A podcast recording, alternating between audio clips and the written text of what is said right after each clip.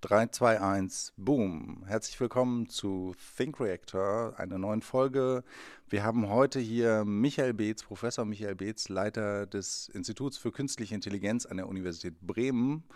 Herzlich willkommen, Michael. Wir freuen uns sehr, dass du da bist. Und ähm, ja, du hast eine ganze Menge Rollen. Du bist Robotiker. Du bist auch Sprecher des Sonderforschungsbereichs IS. Äh, da geht es auch um Robotik und Sonderforschungsbereich sozusagen so ein bisschen der heilige Gral der, äh, ja, der DFG-Forschung äh, in Deutschland. Ähm, nimmst da also auch eine sehr prominente Rolle ein. Und ja, meine erste Frage wäre vielleicht, dass du auch erstmal für die Hörer beschreibst, was sind denn deine, warum bist du Robotiker geworden? Was sind deine sozusagen, was ist das, das Kerninteresse an der Robotik? Wo willst du hin mit der Robotik? Warum machst du das? Ja, eigentlich bin ich kein Robotiker, sondern, sondern KIler.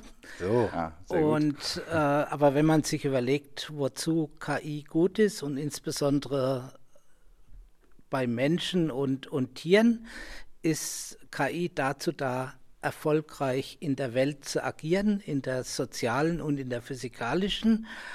Und wenn man überlegt, wo können dann Systeme sein, die sowas realisieren, dann sind es eben Roboter. Das heißt, Roboter sind für mich die Medien für verkörperte KI.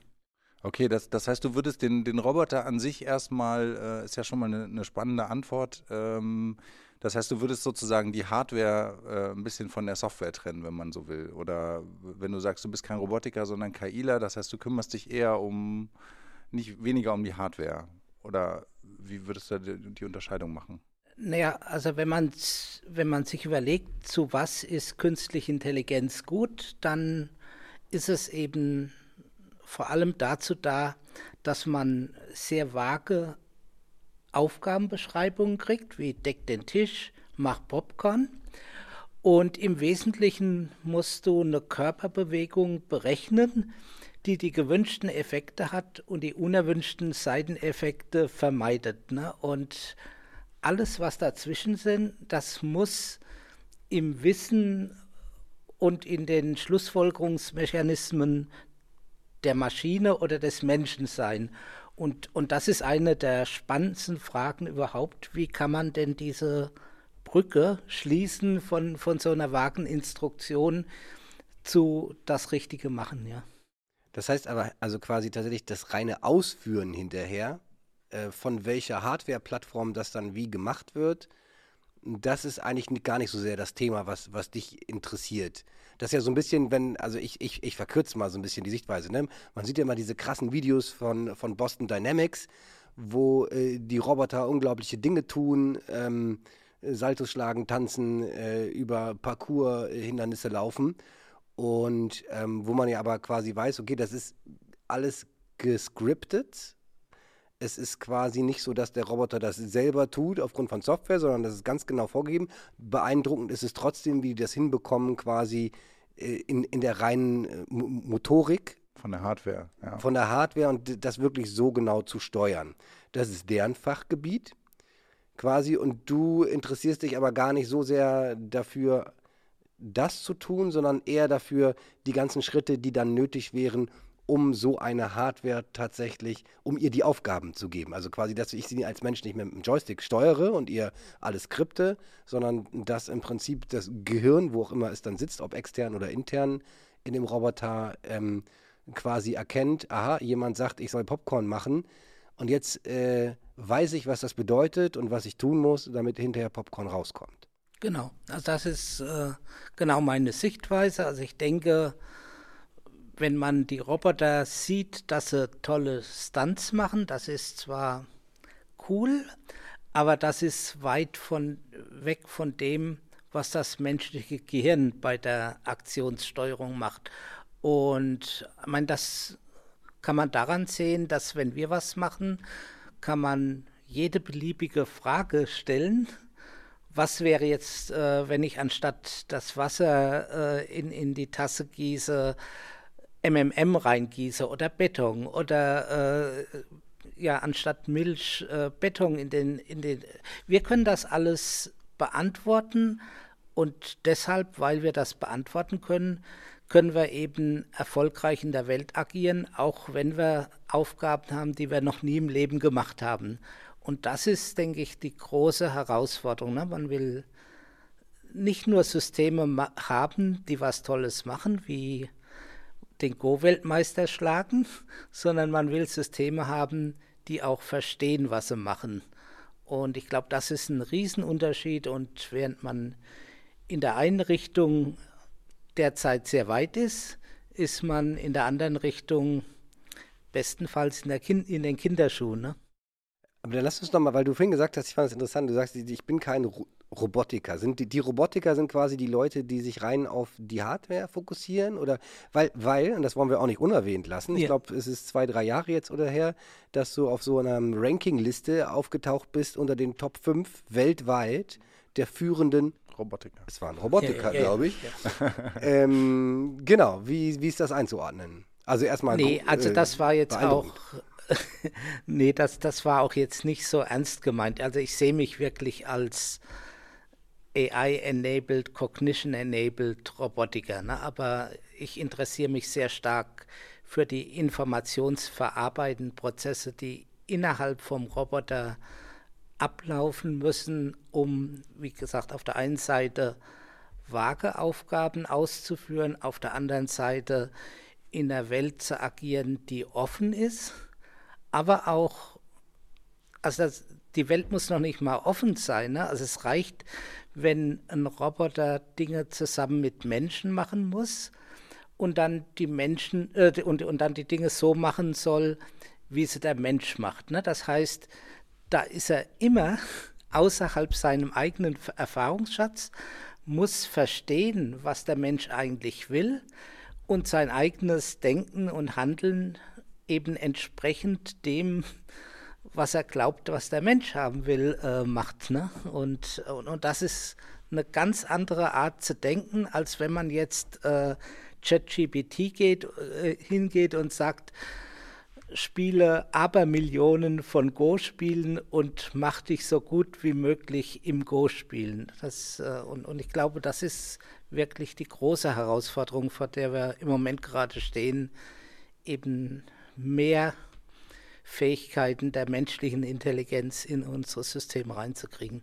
Kann, kannst du vielleicht nochmal auf den, du hast gerade eben schon das äh, ChatGPT äh, ähm, sozusagen erwähnt äh, und das ist ja auch ein gutes Beispiel für ein System, was sozusagen Wissen abbildet und versucht sozusagen über ähm, ja, eine sprachliche Interaktion ähm, neue Texte zu generieren. Und was natürlich viele Leute, die sich jetzt vielleicht nicht so sehr mit dem Thema beschäftigen, ähm, dann oftmals, die sehen dann halt diese Texte und denken so, okay, Wahnsinn, wie klug dieses System ist, obwohl, und das muss man ja dazu sagen, es eben, ähm, ja, es ist halt ein Mechanismus, um aus gelerntem Wissen wieder äh, ähm, äh, ja, neue Texte zu erzeugen, mit Hilfe von statistischen Verfahren.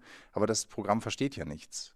Und da wäre nochmal die Frage, wie also sprich, ein Roboter, der simuliert, dass er versteht, würde in der, in der Außenwelt scheitern. So, so verstehe ich dich, genau. Also und das sieht man auch deutlich. Ich glaube, dass man beim autonomen Fahren sehr stark diese Erfahrung macht, ne? dass, mhm. dass einfach, wenn ich Millionen oder Abertausende Autos autonom in der Welt habe und auch wenn einzelne Situationen total unwahrscheinlich sind.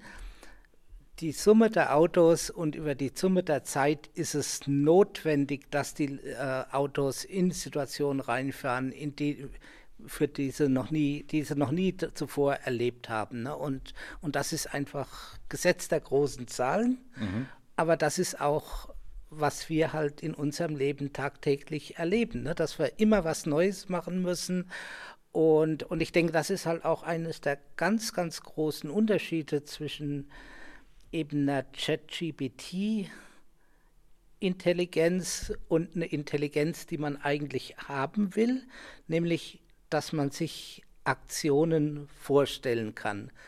Aktionen vorstellen und dann beliebig über beliebige Aspekte der Aktion nachdenken und die auch plausibel zu beantworten. Ne? Und, und das genau was eines der, der, der schönen Beispiele mit ChatGPT, ähm, die vor einigen Wochen aufgetaucht ist, ist, als ChatGPT gefragt wurde, was, was, machst, was soll ich denn machen, wenn ich einen Tisch habe, der zu breit ist für die Tür und ich ihn zum nächsten, äh, ins nächste Zimmer bringen muss. Und dann hat GPT geantwortet, muss ein größeres Loch in die Wand sägen oder so. Ne? Also das ist äh, genau mal, der Punkt. Erstmal gut.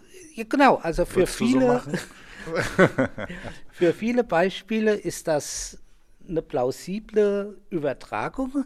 Ne? Aber wenn man sich die Aktion vorstellt und sich vorstellt, was denn dabei passiert, würde nie im Leben ein Mensch äh, so, eine, so eine Idee generieren. Ne? Und das ist genau das. Also man, man hat eine Technologie, die sehr eindrucksvolle ähm, und plausible Antworten gibt. Aber wenn ich in der Welt erfolgreich agieren will, reicht das nicht. Ne? Da muss ich eben mir über die Konsequenzen dessen, was ich machen will, bewusst sein und ich muss auch testen, was die Konsequenzen sind. Und wenn ich das nicht kann, werde ich nie im Leben eine zuverlässige KI haben. Ne? Ich, ich möchte das mal so ein bisschen challengen, weil ich manchmal äh, denke ich drüber nach und habe auch andere Leute laut drüber nachdenken hören. Wir reden jetzt ja gerade darüber, dass quasi solche Systeme Intelligenz simulieren, quasi. Ja, also sie, sie, sie tun so, als würden sie verstehen, was sie äh, da sagen. In Wirklichkeit wissen, glauben wir aber zu wissen, aufgrund der Art und Weise, wie sie trainiert wurden und wie sie funktionieren, sagen wir, nee, nee, das Ding versteht nicht, das macht nur statistisch äh, Dinge, die uns plausibel erscheinen. Ähm, jetzt wäre es ja aber vorstellbar, dass man auch mit solchen Methoden einen Grad an simulierter Intelligenz erreichen kann, das zumindest von außen für einen äh, normalen Durchschnittsmenschen das relativ schwierig macht, das zu unterscheiden von der Interaktion quasi mit einem anderen normalen Durchschnittsmenschen. Und ich glaube, wir müssen, und dann, dann wäre die Frage, worin ich als Mensch bin ja auch nur ein System, was begrenzten Zugang hat zu seiner Außenwelt.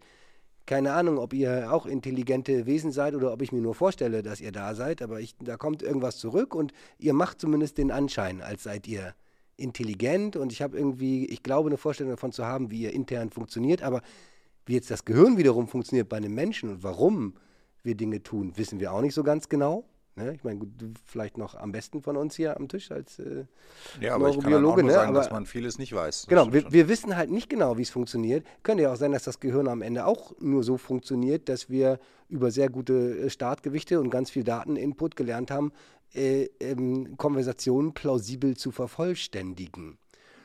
Und genau, die Frage, die sich daran so ein bisschen anschließt, ist, ähm, wenn wir jetzt sehen, dass Systeme wie ChatGPT, wir wollen es nicht überstrapazieren, ne? Aber es kann sehr viele Dinge beeindruckend gut, obwohl es äh, eigentlich nicht intelligent im engeren Sinne, was auch immer Intelligenz ist, äh, ähm, sein sollte. Ne? Es besteht Medizinexamen, äh, schafft die Abiturprüfung in, in Bayern, ähm, kann ganz viele Dinge, die viele Menschen nicht können. Und Menschen, und das ist ein ganz wichtiger Punkt, glaube ich, Menschen machen ja auch viele Fehler und auch tödliche und schlimme Fehler und äh, vergeigen auch mal die Zahlen in der Bilanzpressekonferenz und erzählen Quatsch. Und unsere Erwartung an KI-Systeme ist aber irgendwie immer, die müssen perfekt sein. Die dürfen keine Fehler machen. Und genau, da so, so ein bisschen, sehe ich so ein bisschen so ein, so, so ein Spannungsfeld, wo ich glaube, dass wir auch aufpassen müssen, dass wir uns als Menschen vielleicht nicht zu sehr überhöhen und überschätzen. Sehe ich ganz und gar nicht so. Ne? So, also, bitte. und- ich habe auch gesagt, äh, ich will es mal überspitzen so ein bisschen. Ja, ja. Nee, ähm, also klar ist, dass ChatGPT, wenn man jetzt irgendwie eine Menge von Fragen stellen würde und die Antworten betrachten, wahrscheinlich fast jeden outperformen würde in, in puncto richtige Antworten geben. Aber ich glaube, das ist nicht der Punkt, ne? weil der Punkt ist, ist ja wirklich, dass ChatGPT nicht versteht, was es antwortet. Während Menschen immer einen Eindruck haben, also insbesondere wenn es um Aktionen geht, was ist es, was ich mache, was erwarte ich, was wäre, wenn ich das so machen würde, wenn ich dieses Werkzeug tun soll. Und diese Fähigkeiten hat ChatGPT äh, nicht. Und das ist mehr Common Sense, es ist mehr ein intuitives Verständnis der physikalischen Welt, der sozialen Welt, ne? auch, auch wenn ChatGPT kann jetzt perfekt einen, einen Menschen dazu überreden, sich von seiner Frau zu trennen und, und die besten Argumente angeben, aber es kann nicht vorstellen, was heißt es denn für den Menschen, wenn er sich jetzt von seiner Frau trennen würde. Und das ist einfach, und, und das ist eine fundamentale Fähigkeit und Systeme, die diese Art von Verständnis nicht haben, die muss man immer, also sehr oft wird der, der Begriff stochastischer Papagei benutzt, ne? dass die äh, perfekt irgendwie Antworten geben, meinetwegen auch einen Aufsatz schreiben und alles Mögliche. Und trotzdem haben sie keine Ahnung, was sie machen. Brauchen wir denn, ich, brauchen wir denn für eine KI, die versteht, eine andere KI? Oder ist das einfach ein weiteres Modul? Ich stelle die Frage jetzt äh, mal so nee, ganz also, platt. Ich glaube, das ist eine, für mich ist das wirklich eine extrem fundamentale Frage, ne? weil ähm, oder eine, eine fundamental andere Technologie, also ChatGPT beherrscht die Technologie, die ähm, unser Alltagsleben ist, also die für die Situationen, die wir immer wieder machen, oder ich meine, Kranemann würde sagen System One Fähigkeiten, aber es beherrscht nicht diese System-2-Fähigkeiten. Ne? Und, und, äh, und, und das ist, und dazu braucht man also andere Techniken, also äh, und, und also eine der fundamentalen Techniken, wo also wie, wie das realisiert ist, ist, ist eine extrem offene Frage und das muss äh, erforscht werden. Aber ich glaube, dass einen fundamentalen Baustein des menschlichen Denkens ist, sich die intendierten Aktionen vorstellen zu können. Ne? Und, und dazu, also um sich eine Aktion vorzustellen, dann muss man meiner Meinung nach auch eine Art von Repräsentation haben von dieser Aktion, die es ermöglicht, damit Schlussfolgerungen zu machen und äh, eben auch mentale Simulationen oder so andere Dinge. Und in einem Netzwerk, in dem praktisch das ganze Wissen verteilt in Gewichten ist, hat man diese, diese Repräsentation von Dingen nicht in der Art und Weise. Ne? Also auch, ich meine, es ist auch für mich verwunderlich, dass Informatiker sich so auf diese Technologie einlassen, weil als ich in der ersten Stunde Informatik, also als ich in, in der USA Vorlesungen betreut hat. Ne? Und da war die allererste Sache, die den Studenten beigebracht wurde, dass ein Programm was ist, was kommuniziert, wie ein Problem gelöst wird. Ne? Und nur deshalb, weil ein Programm das kommuniziert, kann man eben Programme schreiben für Probleme, die immer größer werden oder wo man erst später merkt, dass die Probleme eigentlich anders sind. Und wenn das Programm nicht so strukturiert wird, dass die Lösung offensichtlich ist, dass es modular repräsentiert ist und dass es eigentlich erleichtert, das umzuschreiben, würden wir das nie als Programmierer hinkriegen. Ne? Und auf der anderen Seite ist es, wenn wir diese Deep Networks betrachten, diese Vorstellung, man kann absolut schlampig sein, wenn man genügend Daten in die Systeme reintreibt, ist es genauso gut, als, als wenn die Systeme eine Idee haben der, der, über die Art der Lösung. Ne? Und finde ich erstaunlich. Ne? Ja, die Zeit in Amerika, du hast gerade drüber gesprochen, du warst an der Yale University. Das finde ich, mhm. kann man ja auch ja. mal durchaus äh, erwähnen. Ist ja durchaus eine bekanntere Universität. Äh, ja, also wenn, ich da kurz, wenn ich, wenn ich, genau, wenn ich kurz einhaken, also ich mm, bist ich, überzeugt? Ich, ich bin da dabei.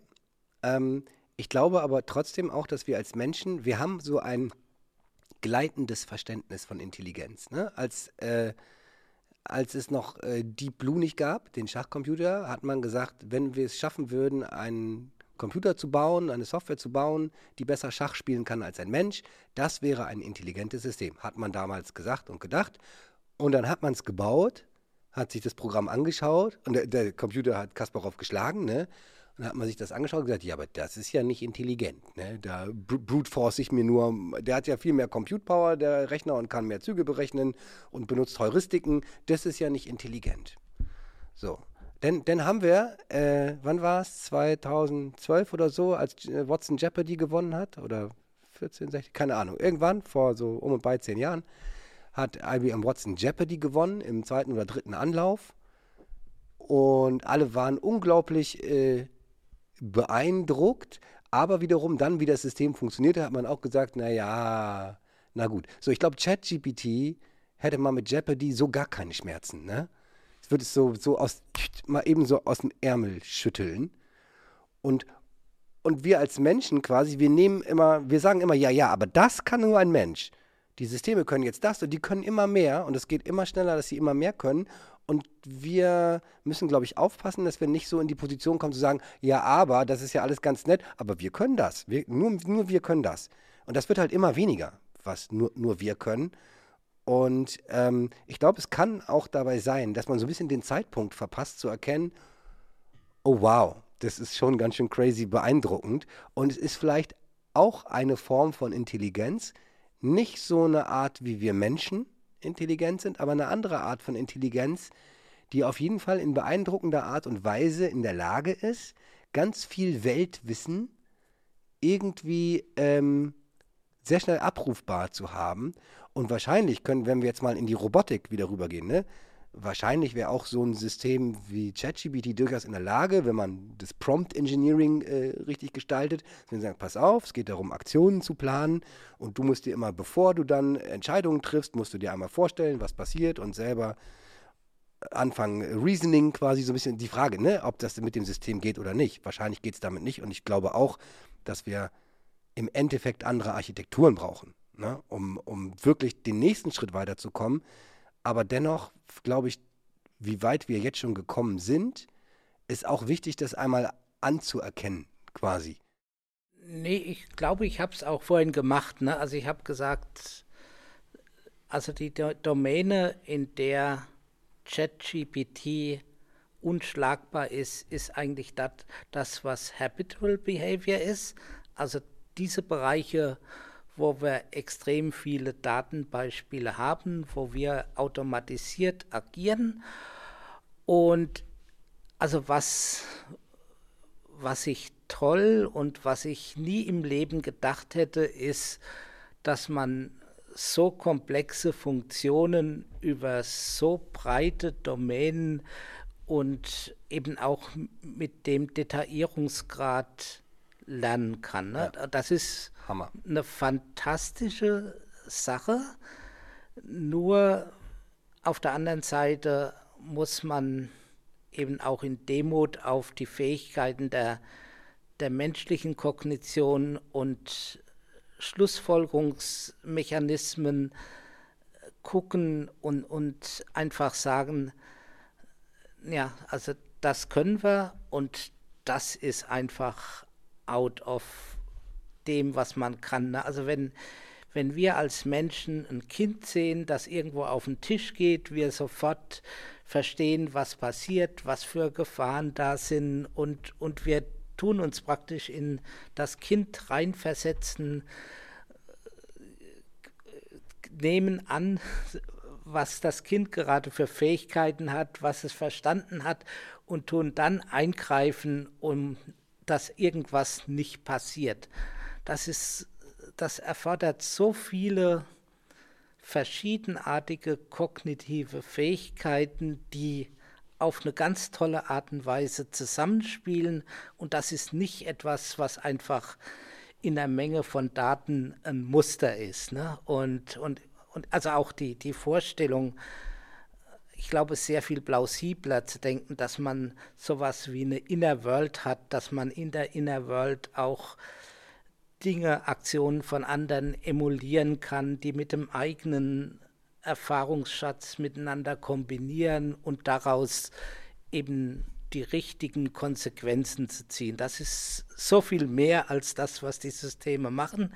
Und also ich meine, das muss man sich vorstellen. Ne? Das ist ChatGPT ist ein System, das mit allen Daten gefüttert wird, was im Web zugänglich sind, aber das ist nur das, was irgendwelche Menschen geschrieben haben, weil sie in, den, in, in der Welt Probleme lösen. Aber ChatGPT hat selbst keine Aktionserfahrung. Also für die Dinge sind für, für ChatGPT einfach nicht gegenständlich und das ist ein Riesenmanko. Ne? ChatGPT braucht einen Körper.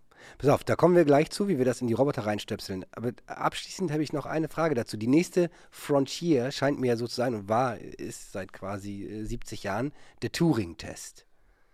So, ist, ist der Turing-Test mit, also Punkt 1, würde ChatGPT den Turing-Test bestehen? Punkt 2, ist der Test damit obsolet, falls ja? Als Kriterium für, wir haben künstliche Intelligenz erreicht? Also nochmal zurück zu dem, was du davor gesagt hast, da ja, ging es ja nochmal um Jeopardy. Ja.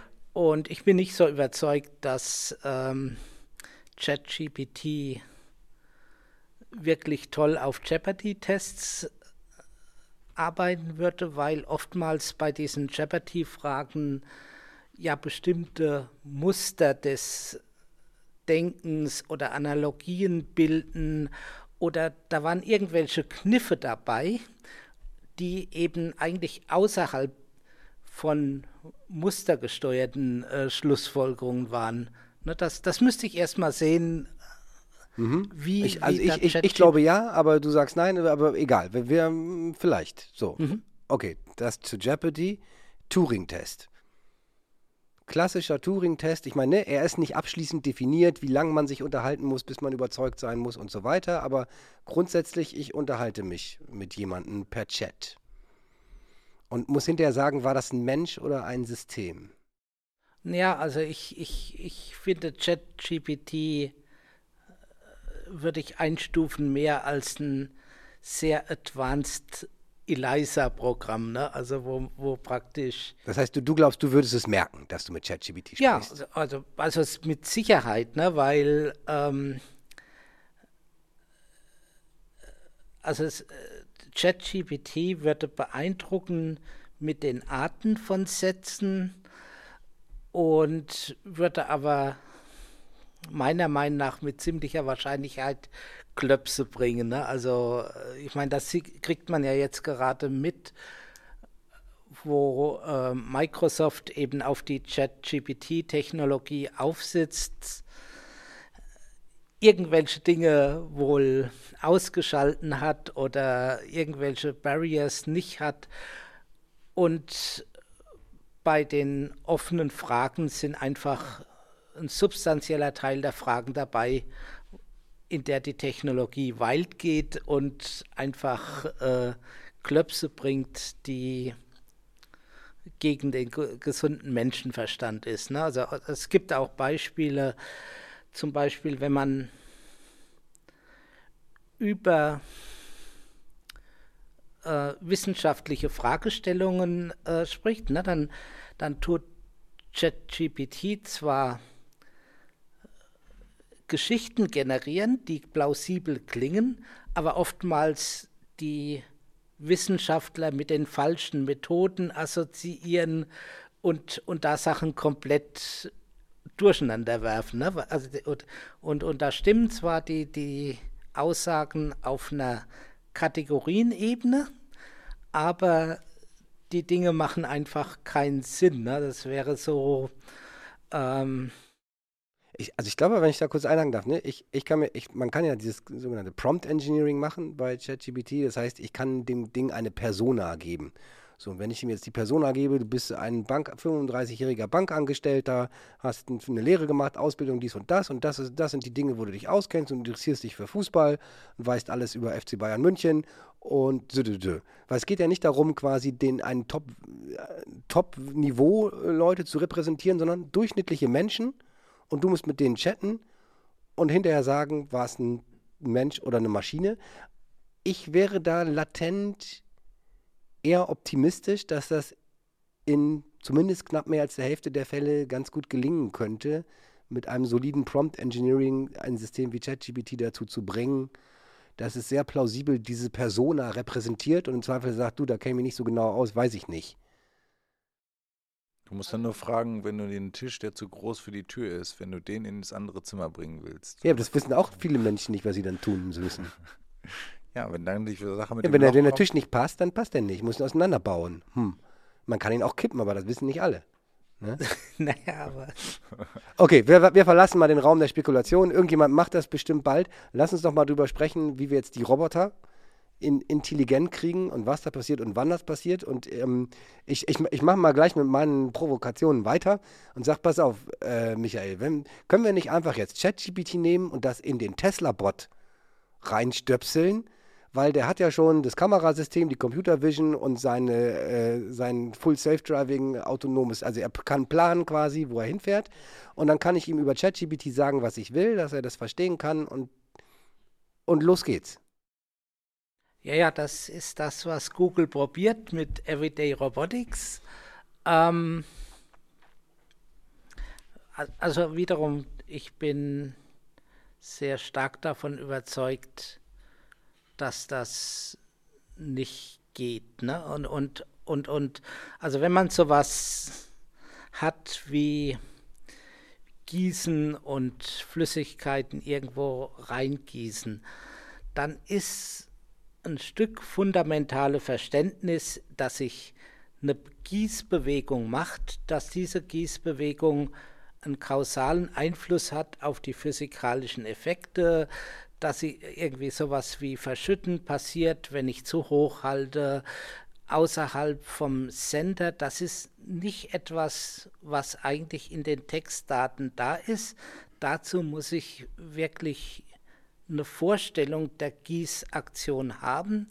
Ich muss auch eine, eine Vorstellung, also ich muss auch mein Skill zu gießen, der muss auch änderbar sein und zwar entsprechend der Vorhersagen, was schiefgehen kann. Und dazu braucht man Repräsentationen von Aktionen. Zumindest ist das meine Sicht der Dinge. Also, also ich denke ja, was, was du sagst, ist ja auch, dass, ähm, ich, sage jetzt mal, biologische Systeme wie der Mensch oder vielleicht auch, äh, also generell biologische Systeme sind ja, haben ja Intelligenz als Handeln und ähm, Zurechtkommen in der Welt. Das ist ja die Kernmotivation sozusagen oder der Kerntreiber auch für, für ja, viele Evolutionsprozesse. Und eine KI, wie zum Beispiel jetzt ChatGPT, hat das ja nicht. Die ist ja anders entstanden. Also ich glaube, zum einen müssen wir ein bisschen den Intelligenzbegriff, muss man ein bisschen schärfen oder beziehungsweise da ein bisschen, ich glaube, der Vergleich ist nicht ganz fair. Also es sind einfach äh, es sind einfach unterschiedliche Systeme, die unterschiedlich aufgebaut sind und die auch eine andere, einen anderen Treiber haben, sozusagen.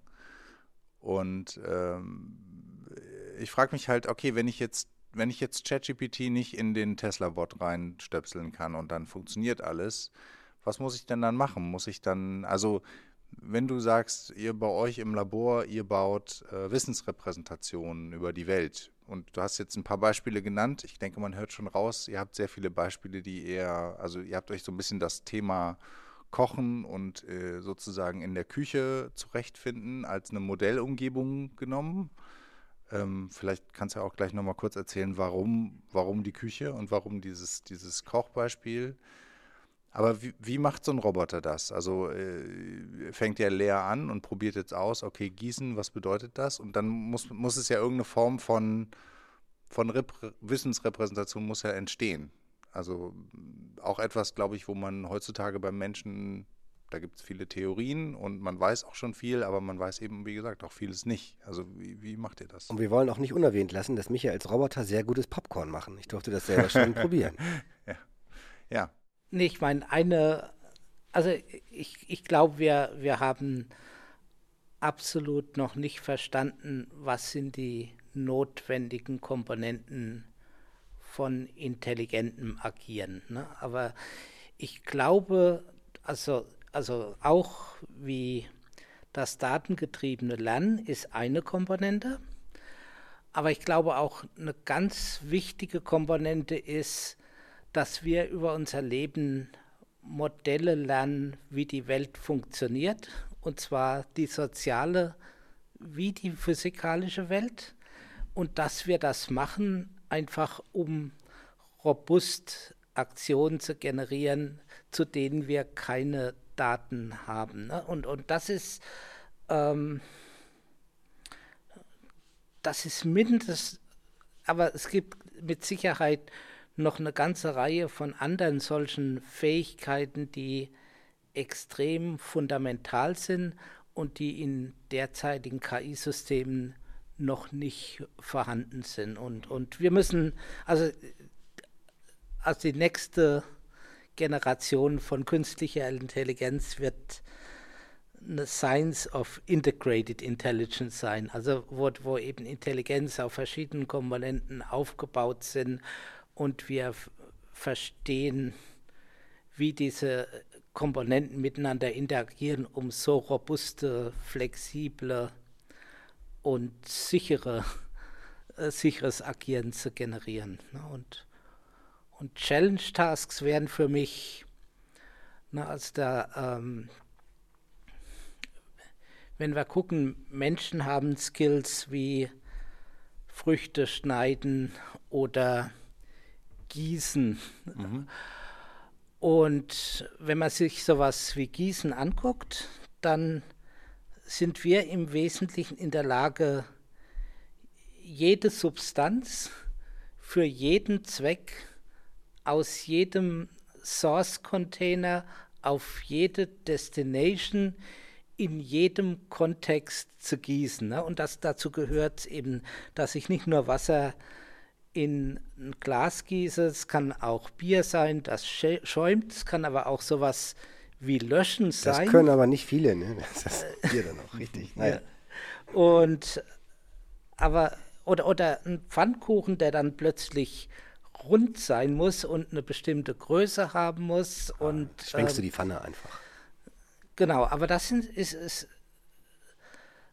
eine Klasse, eine Kategorie von Aktionen, die extrem dicht sind wo sehr viele Kniffe sind, wo ich mir vorstellen kann, was äh, muss, was würde denn mit den Effekten der Aktion passieren, wenn ich sie so und so ändern würde. Und aus meiner Sicht braucht man dazu Weltverständnis und, und eben auch die, also die, die Fähigkeit, sich Aktionen vorzustellen und eben auch dann, wenn ich noch keine Erfahrungsdaten habe, die Konsequenzen der Aktion vorauszudenken. So, und wie macht man das jetzt in einem Roboter? Wie bringe ich dem Weltverständnis bei? Naja, so wie unseren Kindern, ne? Also ich denke, oh. äh, also ich meine, wenn wir ein Kinderbuch vorlesen und dann führen wir die Konzepte ein und sagen, das ist das, das ist das. Das ist ein Auto, das und, ist ein Hund. So. Genau, und, und, und es, es geht darum, dass, dass man eigentlich eben dem Kind hilft, sein Modell der Welt aufzubauen, dass dieses Modell auch dem entspricht, wie alle anderen Erwachsenen dieses Modell aufbauen, weil das ermöglicht einfach, dass wir sehr effizient mit anderen äh, Menschen zusammen agieren äh, können, das, das zu machen, was andere wollen, sehr schnell von denen zu lernen. Und ich denke, das ist einfach auch Teil von dem Spiel. Okay. Wobei das, das Letztere, was du gesagt hast, das ist ja eher eine, ähm, sagen wir mal, eine Erfahrung verbunden mit einer Hoffnung. Also wenn ich jetzt, ich meine, bei, einem Auto und einem Hund ist es ja vielleicht relativ klar, aber es ist ja ganz oft so, dass man von Dingen redet und eigentlich ganz oft ja auch erstmal feststellen muss, hast hat man gegenüber das gleiche Verständnis von dem, was ich da sage. Ne? Also bei einem Roboter könnte man ja sagen, okay, schick mir mal die Daten rüber, ähm, ich gucke mal, ob wir das gleiche meinen. Das ist ja nochmal ein bisschen was anderes, aber ja, also. Also ein wahnsinnig wichtiger Aspekt, ne, also die Frage, ne, also wenn ich eben so eine Aufgabe durchführe, also wenn ich zusammen, also mit jemand anders Küche aufräume, dann muss ich verstehen, was diese andere Person unter Küchenaufräumen versteht und muss on the fly mein eigenes Verhalten dem anpassen. Ne? Das heißt, was eine Aufgabe ist, ist eigentlich ein Prozess von Co-Konstruktion von verschiedenen Partnern, wo das kennen, glaube ich, ein, alle. Ja, genau. Und, und, alle wissen, wovon du sprichst. Und, aber das ist, ist was, was natürlich irgendwie komplett der Idee von ChatGPT widerspricht, ne, wo du sagst, die Aufgabe ist einfach das Vorhersagen von Worten, das ist fest definiert und wir trainieren einmal und jetzt lassen wir das Ding auf die Welt los. Ne? Das ist ein ganz anderes, eine ganz andere Definition von KI-Problem. Ne? Also ähm, mein Eindruck ist manchmal, dass wir, wir Menschen, wir interagieren viel über Sprache. Sprache ist aber eine nicht ganz unproblematische Schnittstelle. Ne? Weil sie hat ganz viel Informationsverlust, sie hat, bietet auch ganz viel, Sprache ist die Quelle aller Missverständnisse. Ähm, und es ist auch eine sehr, eine Schnittstelle mit sehr niedriger Bandbreite. Ähm, eigentlich unser Gehirn hat eine viel bessere Audio, äh, eine viel, viel bessere visuelle Schnittstelle. Ne? Also eigentlich, wir sind viel besser darin, äh, quasi Bildinformationen aufzunehmen, zu verarbeiten und uns eben auch visuell vorzustellen, wie Dinge sind. Und da kommen wir so ein bisschen an was, was du vorhin gesagt hast, Zirko, ne? Die, wir müssen den Intelligenzbegriff äh, vielleicht etwas schärfen, weil sowas wie ChatGPT kann sehr gut mit Sprache umgehen, aber inwieweit Sprache jetzt erforderlich ist, um intelligent zu sein. Wie würdest du das bei den Robotern sehen? Ist Sprache quasi ein, ein Gimmick, damit ich dem Roboter über eine für mich als Menschen recht einfach zu bedienende Schnittstelle sagen kann, tu dieses oder jenes. Ich könnte ihm ja auch einfach ein Bild von der aufgeräumten Küche zeigen, ne? Dann mach das so. Und dann so, ma, mach das, ne? Da, das ist der Endzustand und dann blinkt und blitzt da alles und dann haben wir, äh, gibt es wahrscheinlich immer noch viele Quellen für Missverständnisse. Aber ich glaube, ihr versteht so ein bisschen, worauf ich hinaus will. Ne? Ähm, du sprachst vorhin ja auch äh, quasi davon, dass wir Repräsentationen für Aktionen brauchen und, und so weiter. Ähm, inwieweit sind diese vielleicht auch nicht sprachlich, auch nicht in dem Sinne quasi wirklich symbolisch, aus der symbolischen KI, weil wir äh, an Symbole ja wiederum immer den Anspruch haben, dass ich sie sprachlich definieren kann, ähm, sondern äh, quasi auf einer anderen Ebene.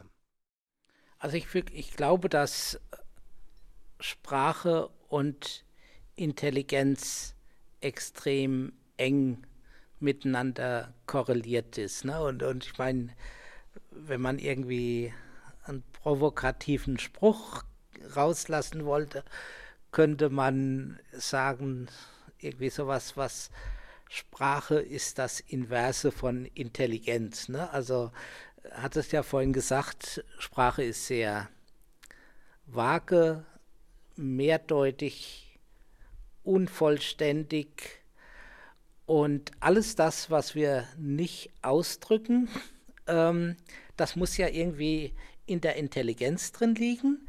Und wenn wir was so mehrdeutig ausdrücken, haben wir dennoch die Erwartung, dass der andere, dem wir das sagen, das macht, was wir erwarten, was passieren wird. Ne? Also das, das heißt, wenn wir analysieren, was wir kommunizieren, muss eigentlich das, was wir nicht kommunizieren, sein, das, was wir an Intelligenzleistung beim Partner erwarten. Ne?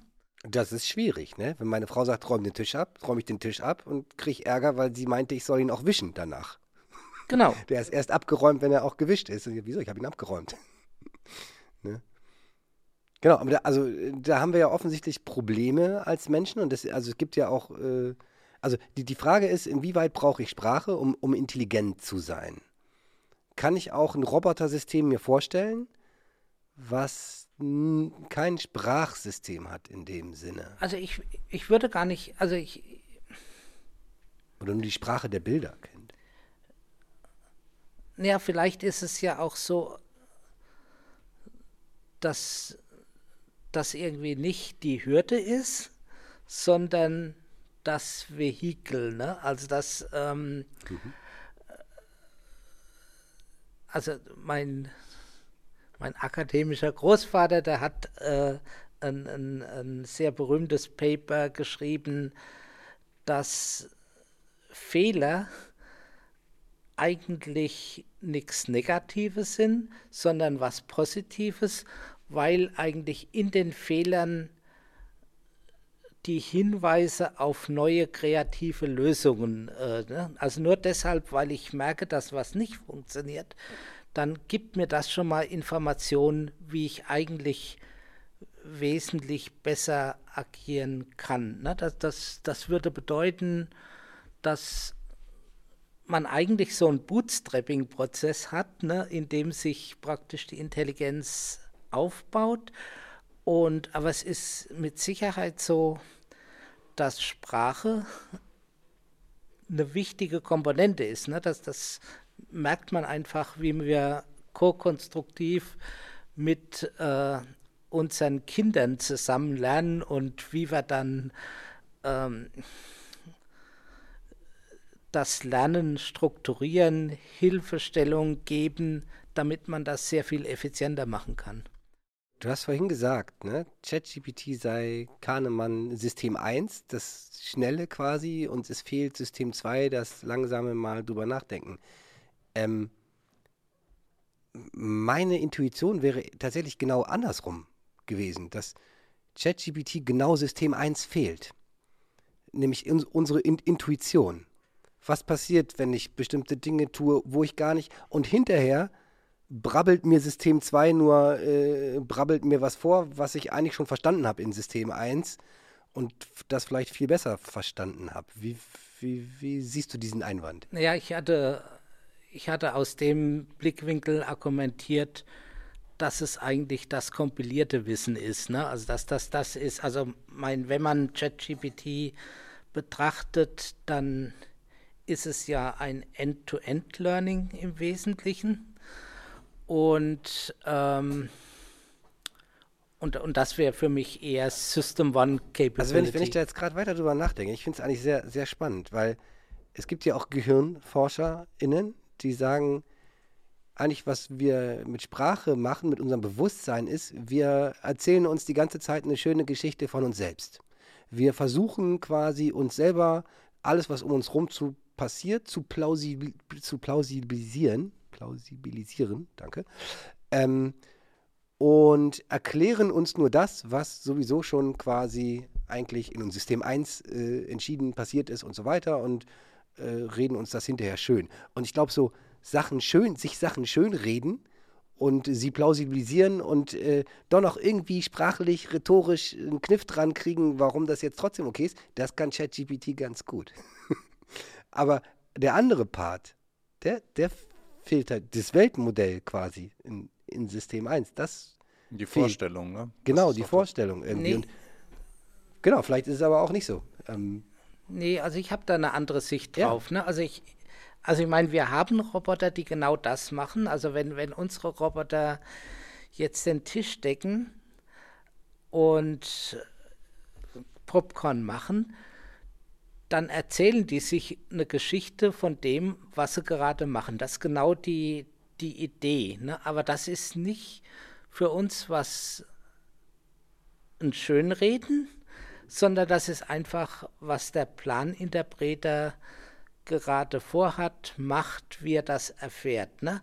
Und, und das ist ein wahnsinnig wichtiger Motor, um intelligent zu werden. Ne? Weil wenn du vorstellst, zu all dem, was du gerade machst, tust du dir eine Geschichte erzählen, was du gerade machst. Dann kannst du dein Verhalten und die sprachliche Beschreibung als Supervised Learning Problem betrachten, wo du praktisch das Verhalten erklärst, was du gerade machst. Ne? Und, und das würde heißen, genau, du tust alles, was du machst, eigentlich in ein Supervised Learning Problem äh, überführen. Ne? Und du kannst, also wenn du dir zu allem Geschichten erzählst, so wie, wie unsere Roboter, kannst du danach fragen, naja, gib mir doch all die Situationen, in denen versucht hast, ein, ein, ein großes Objekt mit zwei Händen zu greifen. Jetzt betrachte mal die Episoden, in denen es geklappt hat und in welchen hat es nicht geklappt. Ne? Wenn ich jetzt habe die, die Situation, in denen es geklappt hat in, und die Situation, in denen es nicht geklappt hat, dann kann ich daraus lernen, wo muss ich hinstellen, äh, um ein Pot oder ein großes Objekt erfolgreich zu greifen. Ne? Und wenn ich mir zu allem Geschichten erzähle, dann kann ich das Spiel für alles betreiben, über das ich eine Frage stellen kann. Ne? Und, und das kann ich alles in ein Supervised Learning Problem überführen. Und das ist für mich ein wahnsinnig mächtiger Mechanismus, um, um zu lernen. Ne? Aber immer noch, das ist ja dann trotzdem der voll datengetriebene Ansatz. Ich lerne einfach aus Real-World-Daten und je mehr Real-World-Daten ich habe, Supervised-Daten, desto besser mit der Hoffnung, hinterher ist es gut genug. Nee, also ja und nein. Ne? Also, also ich, ich würde sagen, das hat eine andere Qualität, weil es Self-Aware Learning ist, ne? weil ich mir, weil ich eben nicht nur wie beim Reinforcement Learning die Sensorsignale hernehme, sondern eben auch meine konzeptuelle Erklärung von dem, was passiert ist. Ne? Und dann ist es zwar datengetrieben, aber ich tue im Lernprozess schon mein Verständnis mit rein äh, äh, als Daten propagieren. Und damit ist man, damit kannst du Dinge lernen und verstehen, was du machst. Ja. Gibt es aus deiner Sicht Hoffnung, dass Elon Musk mit Tesla das Self-Driving Car-Problem mit diesem aktuellen Ansatz, ich meine, er hat ja ganz viele Daten und supervised und äh, Lenkangriffe und dies und das und die stellen sich ja auch dann, bauen ja sehr komplexe Modelle ja und auch äh, virtuelle Umgebungen.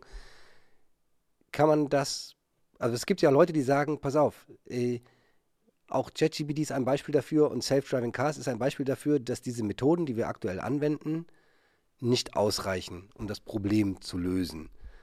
Gerade so ein bisschen, wie du das bei dem äh, Roboter, der was kochen soll in der Küche, beschrieben hast, würde man ja aber eher denken, okay, wenn ich jetzt genügend Daten habe, ob ich mir die jetzt mühsam von Menschen annotieren lassen muss, quasi, die im Auto sitzen und sagen, jetzt hast du was falsch gemacht, Autopilot, oder das System schafft es sogar, was ja schöner wäre, selber ähm, durch einen inneren Monolog äh, äh, festzustellen, das war gut, das war nicht gut.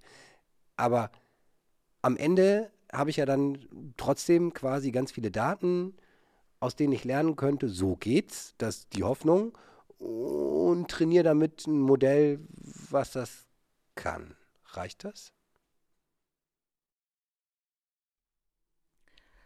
Also, ich meine, es gibt aus meiner Sicht verschiedene Schwachstellen aus diesem datengetriebenen End-to-End Learning. Und, ähm, und eine dieser Schwachstellen ist auch Compositionality. Ne? Also in, beim datengetriebenen End-to-End-Learning, da hast du eine Funktion wie zum Beispiel also Driving, Lenkrad und äh, Gaspedal und Bremse treten. Da, das macht Tesla ja nicht. Ne? Sie machen ja kein echtes End-to-End-Learning. Die bauen ja auch Modelle aus aus ihren Daten und ja. bauen, bauen ein, ein 3D-Modell der, der Realität, wo sind die anderen Verkehrsteilnehmer, wo gehen sie hin. Die machen ja diese ganzen Zwischenschritte. Die einzigen, die ich End-to-End -End gesehen habe, äh, sind die von Comma AI, die da mal so Demos ins Netz gestellt haben, wo sie wirklich End-to-End -End das Auto steuern. Ne? Ja. Nee, also trotzdem nicht, ne? Also auch wenn, wenn man irgendwie die Dinge in, in Unterfunktionen aufbricht und die Unterfunktion als End-to-End -End lernt, heißt das trotzdem nicht, dass man interne Repräsentationen hat, die mehrere Funktionen bedienen. Ne? Also, die, also die Frage, würde KI nicht mächtiger sein, wenn man ein Inner World Model hätte. Ne? Also wenn ich mir Szenen vorstellen könnte, wenn ich mir die bildlich vorstellen könnte, wenn ich in dem Ding eben eine Simulation machen könnte, dann wäre aber diese Inner World eine sehr mächtige Repräsentation, die von vielen Modulen benutzt werden könnte. Ne? Und wenn ich Dinge in, in Funktion zerlege, ist für mich nicht ein besonderer Antrieb, dass ich diese zentralen Repräsentationen auch mitkriege. Ne? Also, dass, dass die erschaffen werden. Hm. Okay, also, also, also, aber glaubst du, dass mit den aktuellen Technologien, die da verwendet werden, kann man Self-Driving Cars damit lösen oder soll ich meinen Tesla lieber verkaufen, weil das wird nichts? Ich glaube, dass das, also ich meine, es ist ja Wahnsinn, was schon erreicht ist. Ne? Also wenn man sieht, äh, was irgendwie die Zuverlässigkeit ist, ist man in den wahrscheinlich in den hohen 90,99 Dingen. Ne? Und das ist ja eine wahnsinnig hohe Zuverlässigkeit ne? und, und man hat sich mit dem autonomen Driving einfach eines der übelsten Probleme eingehandelt, ne? weil äh, Menschen einfach hunderte, tausende Kilometer fahren, ohne einen Unfall zu machen.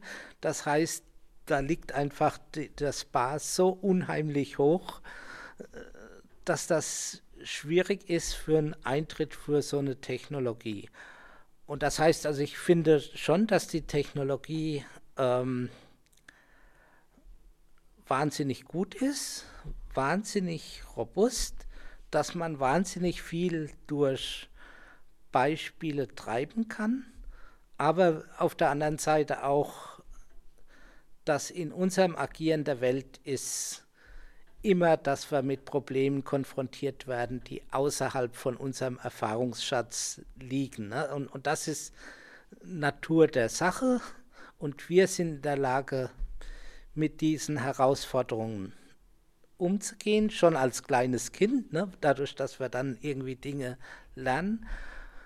Und diese Systeme sind noch nicht in der Lage, nicht in der Lage, ne? aber aus meiner Sicht fehlen da fundamentale kognitive Fähigkeiten, die wir die eigentlich ähnlich stark sind wie datengetriebenes maschinelles Lernen.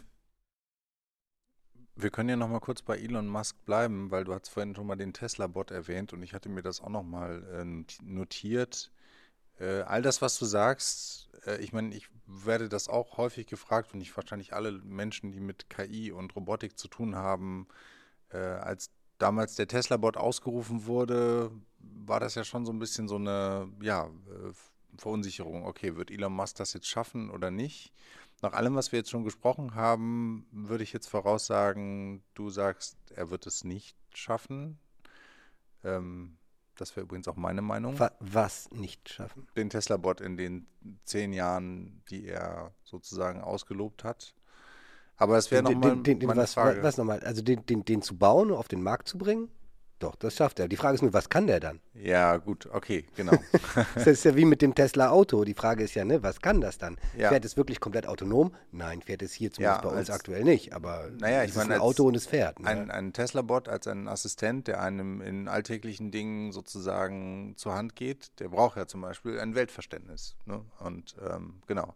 Meine Frage wäre, genau, wie, ist deine Einschätzung zu so einem Projekt wie dem, dem Tesla-Bot? Ähm, äh, wie stehst du dazu? Ist das eher PR oder man, muss man das ernst nehmen? Also ich nehme es nicht so ernst, ne, weil, also auch als, als ich mein Promotionsstudium angefangen hat, ähm, also das eines der ersten Dinge, das mir mein Supervisor beigebracht hat, ist, wenn ich die Lösung kenne, bevor ich das Problem verstanden habe, dann kann man sicher sein, dass man auf dem Holzweg ist. Ne? Und ich glaube, dass ein Elon Musk, wenn er jetzt behauptet, ähm, was weiß ich, ich habe den Roboter oder ich kriege ihn hin, würde ich behaupten, der Mann hat das Problem noch nicht verstanden. Ne? Und, äh, und, und dann ist es absolut hypothetisch. Gehen die Tesla-Aktien gerade in, in die Tiefe. und, ja. und, und also für, für mich sind Dinge,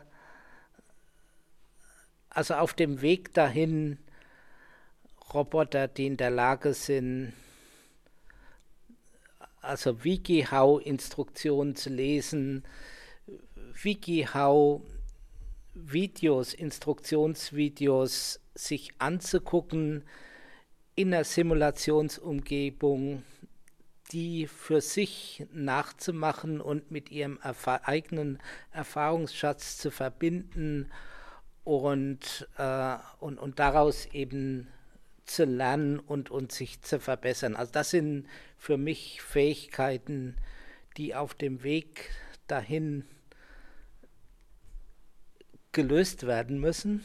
Und genau, wenn man glaubt, dass, also ich meine, man muss sich ja auch vorstellen, ne? also meine, die Natur ist, ist ein Prozess mit extrem vielen Versuchen, fast alle sind gescheitert im Laufe der Evolution. Wir haben ein Gehirn, was wahnsinnig kompliziert ist, was wir sind in unserer Kindheit ewig lang nicht überlebensfähig. Wir lernen zu lernen. Wir haben, also auch wenn man diese U-Untersuchung beim Arzt be äh, betrachtet, extrem genaue Erwartungen, zu welchem Zeitpunkt man eigentlich welche Fähigkeiten aufgeht. Ne? Und, und wenn man irgendwie dieses Data-Driven Machine Learning oder Heuristic Search betrachtet, ich meine, da würde man sehr viel mehr Entropie in der Entwicklung erwarten, wenn es nicht irgendwie sehr starke Strukturen, sehr äh, Prinzipien gibt, die einfach die Dinge hochziehen. Ne? Und, und, und ich glaube nicht, dass wir das KI-Problem lösen können, wenn wir diese Dinge nicht gefunden haben. Ne? Das in, interessiert dich das Projekt aber rein so als Robotikplattform? Weil eins, was er ja auch machen will, ist einfach zu sagen, pass auf, ich baue hier einen Roboter, der hat ein Vision-System, der hat äh, ein Planning-System und der hat äh, die ganze Motorik. Du kannst ihm sagen, geh dahin und das Laufen, das schafft er schon mal, dahin zu laufen, musst dich nicht drum kümmern. Und als KI-Robotiker, ne, wie, ich, wie ich dich verstanden habe, ähm, müsstest dich doch eigentlich also freuen oder müsstest das interessant finden und sagen, guck mal, jetzt kriegen wir eine neue Plattform, mit der wir dann experimentieren können, die uns ganz viel so nitty-gritty-Stuff abnimmt und die vor allen Dingen, dadurch, dass sie massenhaft produziert werden soll, sehr, sehr günstig ist. Ja, also das finde ich, also das ist für Forschung und Innovation ein Punkt, der nicht überschätzt werden kann. Ne? Und, und, und ich glaube, wo man das sehr gut sieht, ist eben in der ROS-Community, also der Open Source Software Community für Robotik, die aus einer kleinen Firma in eine riesige Community gewachsen ist und heutzutage die Hälfte der Roboter haben ROS-Komponenten in. Ne? Und, und der Grund, warum das funktioniert hat, ist, diese Firma hat damals einen kompletten Roboter gehabt, der funktioniert hat. Die haben eine Simulation von dem Roboter in die Welt rausgegeben und jeder in der Welt konnte äh, mit der Simulation im Wesentlichen diesen Roboter programmieren. Ne? Und, und zwar ein komplettes Software-System und man konnte drauf aufbauen. Und ich glaube, dass diese Sachen eigentlich das sind, was der Robotik heutzutage fehlt. Ne? Diese fähigen Basisplattformen mit einer Standard-Software-Komponente, die in der Lage ist, einfach Dinge aufzuheben und irgendwo abzustellen. Und das geht out of the box, wenn ich es runterlade. Und, und das würde die Forschung extrem voranbringen, wenn es eine Plattform gäbe, die man verteilen könnte und, und jeder könnte drauf aufsetzen. Ja. Wie, ich stelle es mir tatsächlich, ich habe auch ja in eurem Lab äh, da äh, viele Roboter gesehen. Ähm, es wirkt immer von außen so ein bisschen so, als müsste man tatsächlich sehr, sehr viel Arbeit und Energie in das reine Funktionieren dieser Roboter. Mit Funktionieren meine ich jetzt erstmal nur, äh, ne, er schafft es, einen Fuß von den anderen zu setzen, so nach dem Motto. Äh, also quasi in das Funktionieren dieser robotischen Plattform an sich zu stecken. Und äh, das klaut einem ja Zeit, die man eigentlich dafür aufwenden möchte, dem Roboter was beizubringen. Ist das tatsächlich so oder ist das eigentlich schon recht convenient heutzutage, dass man so Standardplattformen hat, die man nehmen kann und man weiß auch, die funktionieren zuverlässig und gut? Hier, ich, ich habe mal gehört, ein, ein, ein, eine Robotik-Weisheit ist, the robot is always broken. Ähm, ja, also ich, ich, ich bin nicht so sicher. Ne? Also ich äh, sicherlich ist so, dass man eben sehr viel Redundanz hat, sehr viel immer wieder neu entwickeln muss, dass man sich viel sparen könnte, wenn man, ähm, wenn man Standardlösungen hätte. Zum anderen ist es aber auch so, dass vieles eben dieses Scoping und Agieren mit der offenen Welt ist. Ne? Das Problem ist nicht, irgendwie ein Objekt zu greifen, sondern das Problem ist, jedes Objekt zu begreifen, das irgendwo steht, in irgendeinem ähm, Container und, und dann ist man wieder eigentlich in der gleichen Problemklasse wie bei den autonomen Autos, ne? dass das eigentlich, es kommen immer neue Situationen rein und eigentlich ist, ist, ist das Kernproblem und, und das Skalieren gegen die offene Welt, das würde ich als ein Forschungsproblem sehen. Und es ist irgendwie vermischt mit dem anderen, naja, wir haben halt die Basis-Software-Komponenten und die sind noch nicht, die funktionieren nicht und die muss man entwickeln. Ne? Das eine ist Redundanz und das, das kann man abschaffen durch das Bereitstellen von Standardplattformen. Das andere ist wirklich Kern des Problems. Benutzt ihr denn in eurer Forschung auch so jetzt äh, Plattformen wie zum Beispiel von Boston Dynamics oder so, so ein Spot, den man, glaube ich, auch ja hacken kann quasi oder so, solche Dinge? Oder worauf setzt ihr da so auf? Naja, wir haben, also bei uns haben wir jetzt fünf verschiedene Plattformen, die alle mobil sind, die Arme und Hände haben, mit denen man manipulieren kann. Und das finden wir wichtig, weil man eben KI-Systeme. Ähm, Was eben, hast du hier? Warte mal, Julian hat gerade hier irgendeinen Kommentar. Michael war mit dem Fuß auf die Mikrokabel. Oh, Achso, da hast du oh, Angst. Da kriegt, da kriegt Julian gleich mal Herz, Herz, Herzkaspar. Okay. okay, sorry, wir waren bei den Robotikplattformen, die ihr benutzt.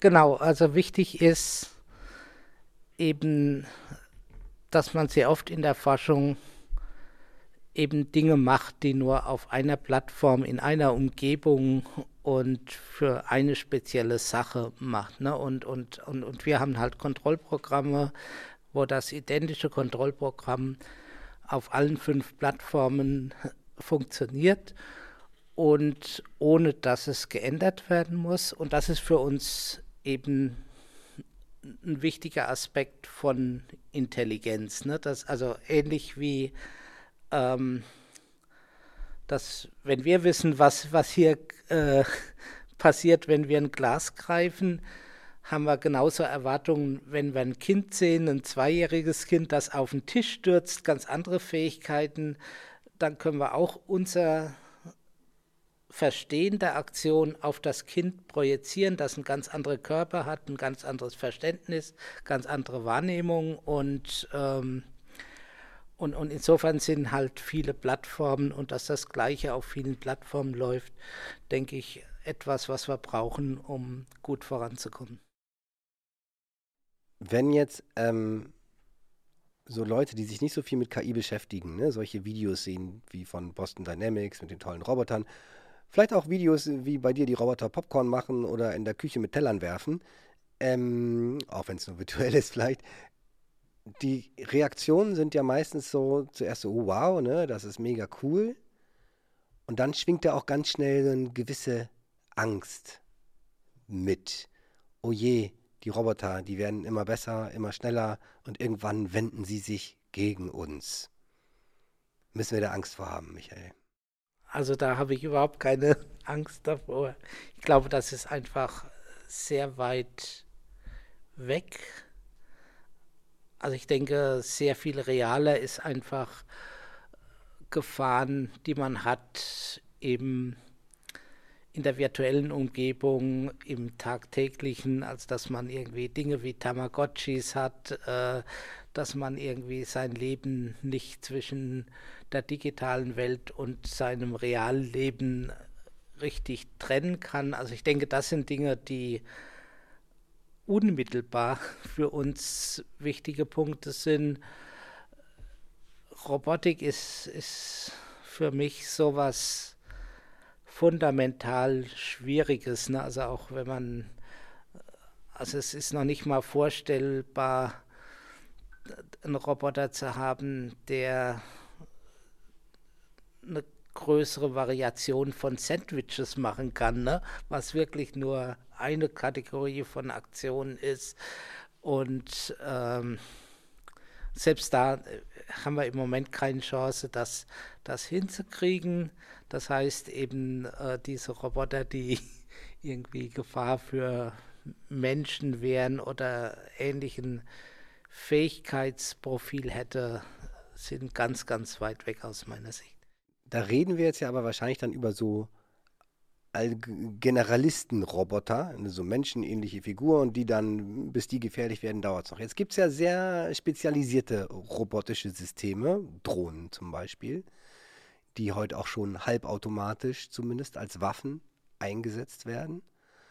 Und ähm, auch so, was man jetzt so hört aus äh, aktuellen Konflikten, auch das ist schon, glaube ich, eine neue Art von Angst, die das auslöst, wenn man, wenn quasi un unbemannte Waffen mit Semi-Intelligenz daherkommen und einen angreifen. Und nach meinem Gefühl zumindest wäre von der technischen, von der reinen, von dem, was technisch möglich ist, sind wir jetzt nicht ganz weit weg davon, zum Beispiel wirklich vollständig autonome Drohnen zu haben. Ich glaube auch eigentlich, dass es die wahrscheinlich schon gibt, die werden nur noch nicht eingesetzt ähm, die man dann eben nicht mehr so leicht mit dem Störsender abschießen kann, weil das interessiert die Drohne gar nicht, weil die braucht keinen Sender mehr, mit dem sie gesteuert wird. Die weiß, was sie tun will und fliegt irgendwo hin und macht es kaputt. Und links und rechts gibt es mal ein paar Kollateralschäden. Wie, wie siehst du das Thema? Das ist ein ganz anderes. Ne? Also ich meine, das ist einfach zwei verschiedene Blickwinkel. Ne? Das, das eine ist die Frage, ob fundamentale Probleme gelöst werden. Also ob verstehen wir, was intelligentes Agieren ist. Das zweite ist die Unternehmersicht. Ne? Also finden wir im Markt irgendwo einen Spot, wo wir ein spezielles System für eine bestimmte Aufgabe sehr lightweight realisieren können. Ne? Und, und das sind zwei fundamental verschiedene Sachen.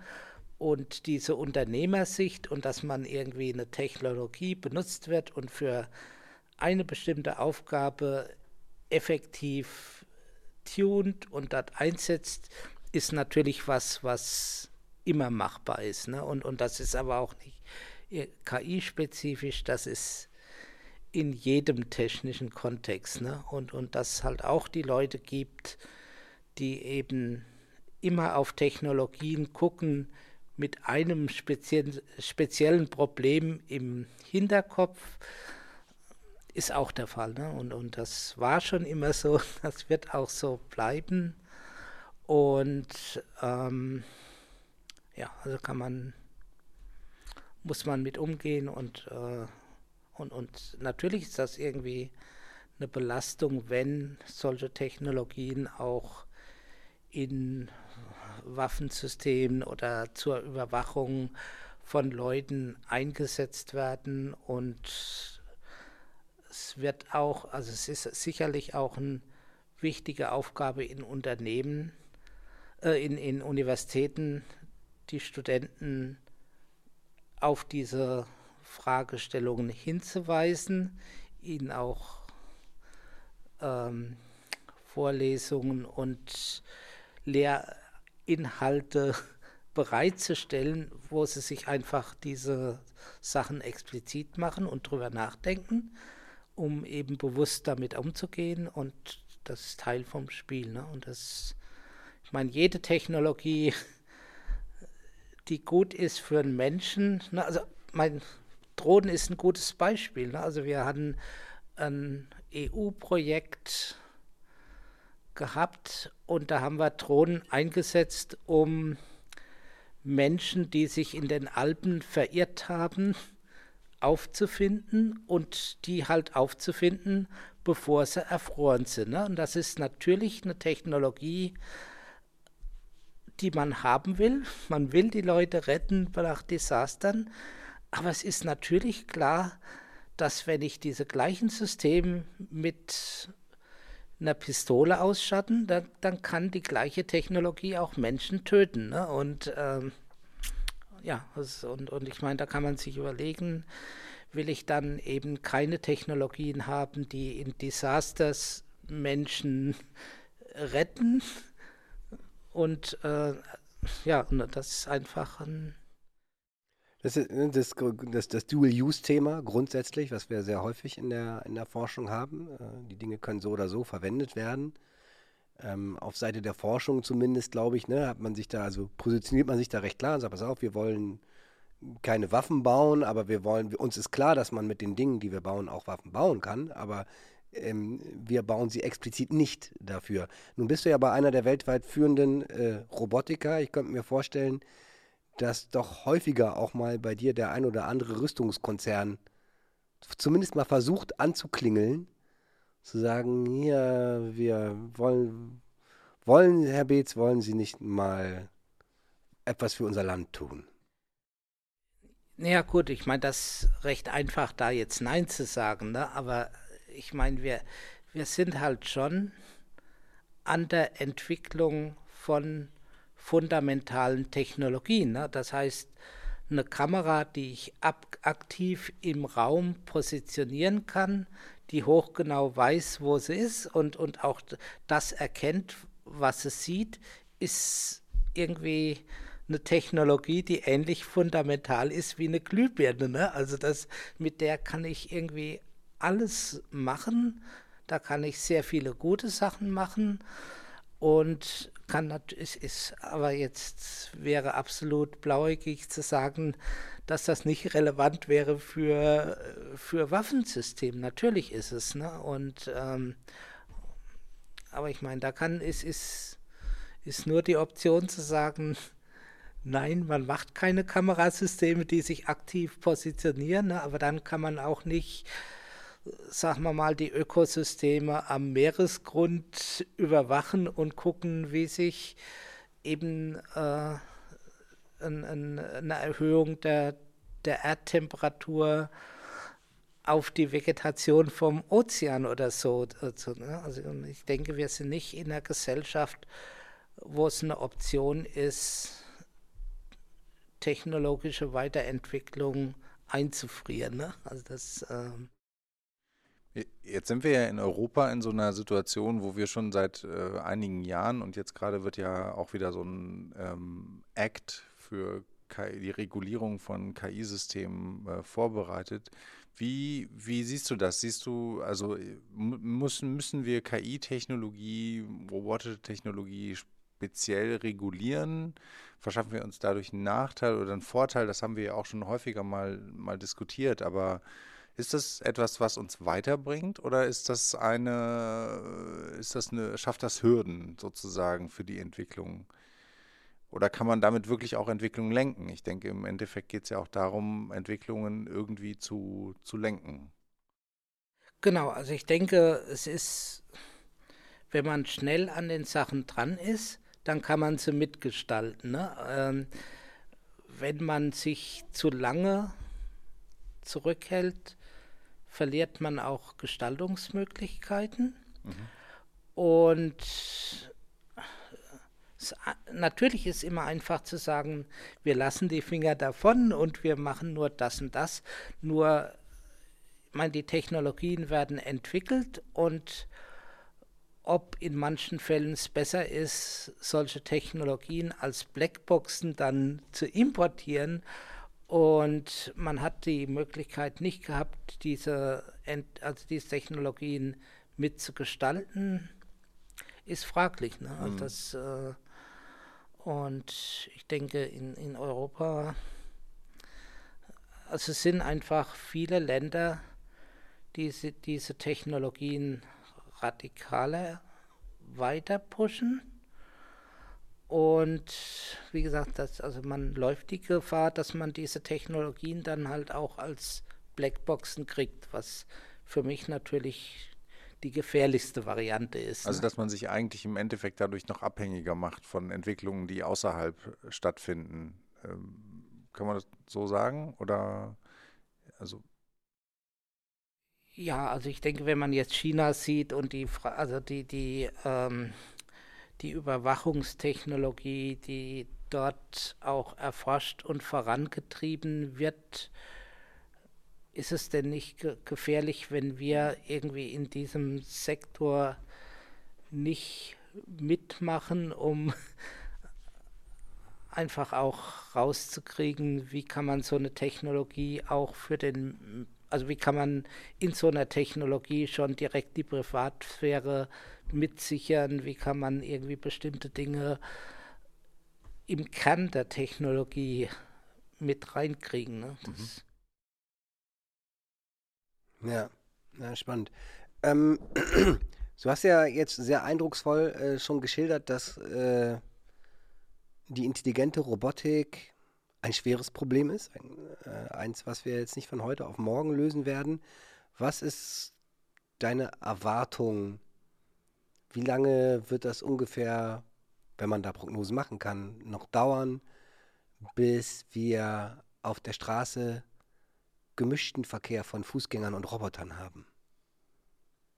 Teilweise haben wir es ja schon, hier und da gibt es so erste, was ich in Estland und so, gibt es so kleine äh, Paketroboterwagen, die irgendwo rumfahren. Es gibt auch schon Drohnen, die rumfliegen und Pakete liefern und so weiter. Aber dass wir, sagen wir, dass wir sagen, okay, das gehört so zum normalen Straßenbild in modernen äh, Metropolen, dass da nicht nur Menschen und äh, autonome oder teilautonome Autos, auch irgendwie robotische Systeme sind, rumfahren, sondern auch so im quasi so im, im, im Fußverkehr man sich den Weg teilt mit ähm, ja, robotischen Systemen. Werden wir das noch erleben? Also glaube, also ich bin da eigentlich überzeugt davon. Ne? Die Frage, wie das aussehen wird, ist eine ganz andere. Ne? Also auch wieder, es sind die Unternehmer, die die Sweet Spots für Technologien finden und dann in bestimmten Anwendungen die Technologien pushen. Also wenn man mein iPhone ist nicht so lange zurück. Aber wenn man sieht, wie sich soziale Netzwerke, Internets, auch, also unser ganzes Leben eigentlich durch äh, die Technologie verändert hat, die eigentlich aus dem iPhone rausgekommen ist oder zumindest daran inspiriert, dann wurde da unser ganzes Leben umgekrempelt. Ne? Und ich glaube, solche Beispiele wird es auch in der Robotik geben. Ne? Also das, äh, ich würde erwarten, dass das irgendwie nicht die Roboter sind, die wir vielleicht heute naiverweise erwarten würden. Vielleicht irgendwie ganz andere Dinge. Das sind so kleine insektengroße Dinger nur, die überall rumfliegen mit Kameras. Ja, oder, oder was weiß ich, oder auch das Handy als Roboter oder. Was ich auf jeden Fall sehr begrüßen würde, ist, äh, wenn es so tatsächlich so Lieferdrohnen geben würde, die einfach mal vom Ciumano di Napoli drüben die Pizza kurz mal hier rüberfliegen würden.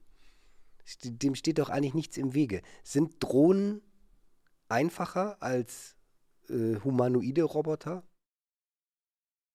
Also für mich, also ich meine, werden natürlich wird die Antwort abhängen von den Forschern, die du fragst. Ne? Ähm, ich frage jetzt ja einen der Top 5 Robotiker. ja, ja, achso, ja, ja. Gut, dann, äh, dann lehne ich mich aus dem Fenster. Nee, also ich finde Technologien, die im Wesentlichen darauf zu äh, beruhen, Punkt zu Punkt navigieren und bei Drohnen auch in Luftlinie zueinander und, und irgendwie Kollisionen, finde ich eine extrem gutartige Technologie. Ne? Also es ist relativ wenig Komplexität und es ist ein großer Hebel, wenn man irgendwie sowas wie Punkt zu Punkt Delivery haben, hat, auch irgendwie. Die schnell gehen muss, weil die Pizza sonst kalt ist. Genau. Und also das finde ich, äh, genau, da würde ich irgendwie erwarten, dass das, also Lieferando nicht in allzu äh, ferner Zukunft äh, direkten Lieferservice hat. Äh, es, es, gab ja diese, diese Tests, das ist auch schon eigentlich einige Jahre her, ne? auch irgendwie in Australien und äh, Amazon hat das probiert und an vielen Stellen gab es ja diese Tests. Ich glaube, bisher ist es vermutlich nicht an der Technologie gescheitert, sondern an der tatsächlich an der ja, äh, Gesetzgebung. Genau, Regulierung. Ja, wir hatten Regulierung. tatsächlich schon mal so ein, so ein Underground-Projekt in unserem alten Büro noch, wollten wir vom Dönermann, der ein bisschen weiter weg war, uns die Falafel rüberfliegen lassen mit einer Drohne. Aber also technisch wäre das alles kein Problem gewesen, aus unserer Sicht und auch völlig harmlos und vertretbar, das zu machen. Aber am Ende war es natürlich trotzdem verboten und wir haben es auch nicht gemacht dann. Wahrscheinlich nicht. Aber auch da ist es halt so, dass natürlich in Asien viele Großstädte gibt, bei denen sowas wie Punkt-zu-Punkt-Navigation wahrscheinlich die Rettung ist, um überhaupt, ja. was weiß ich, schnell genug Medikamente abzuliefern oh ja. und, und andere Dinge zu machen oder in Afrika, um in Remote-Teilen irgendwie Medikamente oder andere Services anzubieten. Da kann man eben auch nicht davon ausgehen, dass Europa und, und die Struktur in Europa unbedingt das ist, was eben den Takt der Zeit angibt. Ne? Hm. Also es, äh was wir bisher noch verschwiegen haben, du hast ja, äh, bist ja auch beteiligt oder ich, äh, auf jeden Fall ist das die, ich, ich rede von der Ubica Robotics. Ich wollte ein bisschen auf den, auf den äh, Transfer sozusagen äh, aus der Forschung ähm, hinaus. Das heißt, bei dir im Labor ist sozusagen äh, ein Spin-off entstanden, äh, was sich äh, um ja, die, den, den, digitalen Zwilling einer, einer Filiale im Einzelhandel kümmert. Das heißt, da werden, äh, werden eben Repräsentationen von einer Filiale aufgebaut und man kann dann Inventur machen und äh, kann sehen, wie, wie, ähm, ja, wie die Bestellung, wie die Nachlieferung sein muss. Wie ist deine Erfahrung? Also vielleicht kannst du selber gerne auch nochmal erzählen, wie es dazu gekommen ist und auch wie deine Erfahrung ist mit dem Transfer, weil das auch ein Thema ist, was auch mich und uns irgendwie auch immer sehr umtreibt, wie man eigentlich wirklich es schafft, diese Technologien auch wirklich auf die Straße zu bringen. Also jenseits jeglicher Regulierung und, äh, und anderer Dinge äh, haben wir ja auch Hürden, tatsächlich überhaupt erstmal die Sachen so weit zu bringen, dass wir sie ja äh, sozusagen aus der Forschung auf die Straße bringen können. Also genau, vielleicht erstmal, wie kam es dazu und auch wie ist deine Erfahrung mit dem Transfer, mit, also mit dem, mit dem wirklichen, ich bringe Technologien in den Markt?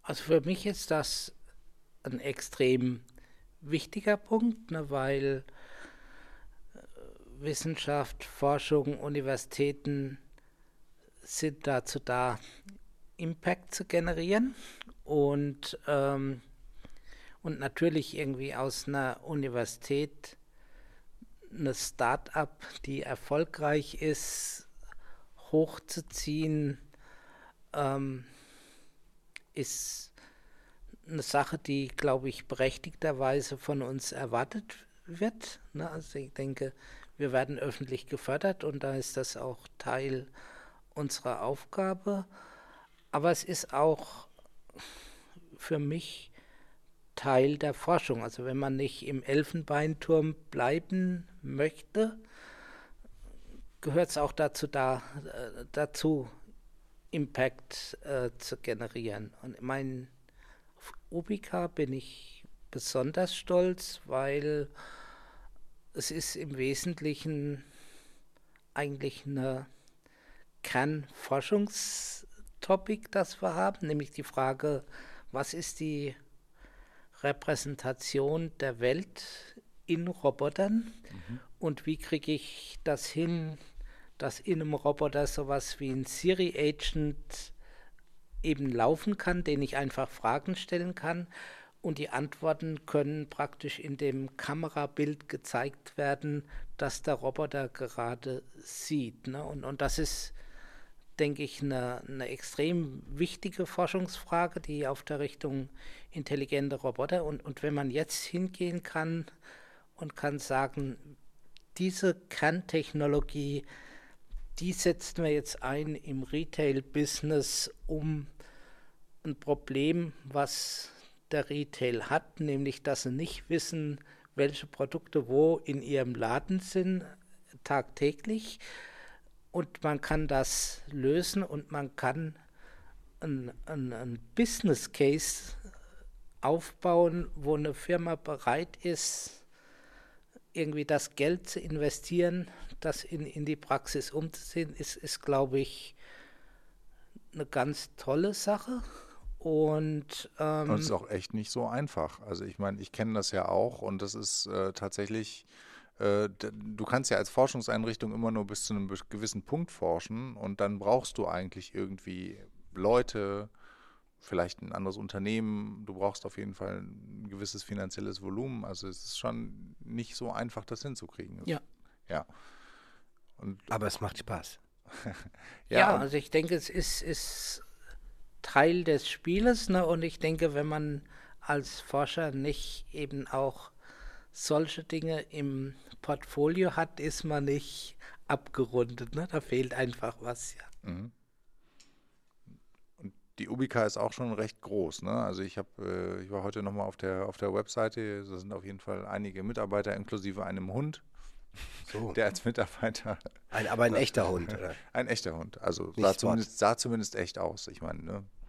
man weiß es ja nicht. Genau, aber das also besonders beeindruckend finde ich, dass er halt, ich meine, das war ja dann auch eine Rekordzeit von zwei Jahren und dass er einfach 40 Roboter außen haben, die tagtäglich im, im Wesentlichen ihre Aufgabe erfüllen und also wenn man gerade sieht, im autonomen Driving wie schwer ist es denn in, in diesen in diese Robustheit und Zuverlässigkeitsbereich zu kommen, sodass die Business Cases da sind, ist, ist das, glaube ich, eine, eine wahnsinnig tolle Leistung. Ne? Mhm. Sie hatten ja auch einen Preis. Den genau, ihr habt dafür einen dafür Preis gewonnen, bekommen. ja. Genau. Ähm, ja, sehr gut. Äh, ich, was würdest du denn denken, wenn du jetzt so mit Blick auf die Zukunft äh, schaust? Äh, müssen wir uns alle, müssen wir alle unbedingt verstehen, was, was in KI, äh, also müssen wir damit mündiger umgehen, müssen wir das mehr auch unseren Kindern beibringen, mit diesen Systemen zu arbeiten? Ähm, ja, oder welche Art von Umgang werden wir Menschen in Zukunft mit, mit Robotern haben? Ist das eher so ein intuitiver Zugang oder müssen wir ein bisschen zu Experten werden? Nee, ich, ich glaube, also insbesondere KI, zum späteren Zeitpunkt auch Robotik, ist etwas, was jeder verstehen muss. Ne? Also es ist noch nicht mal irgendwie Akademiker oder, oder sonst was.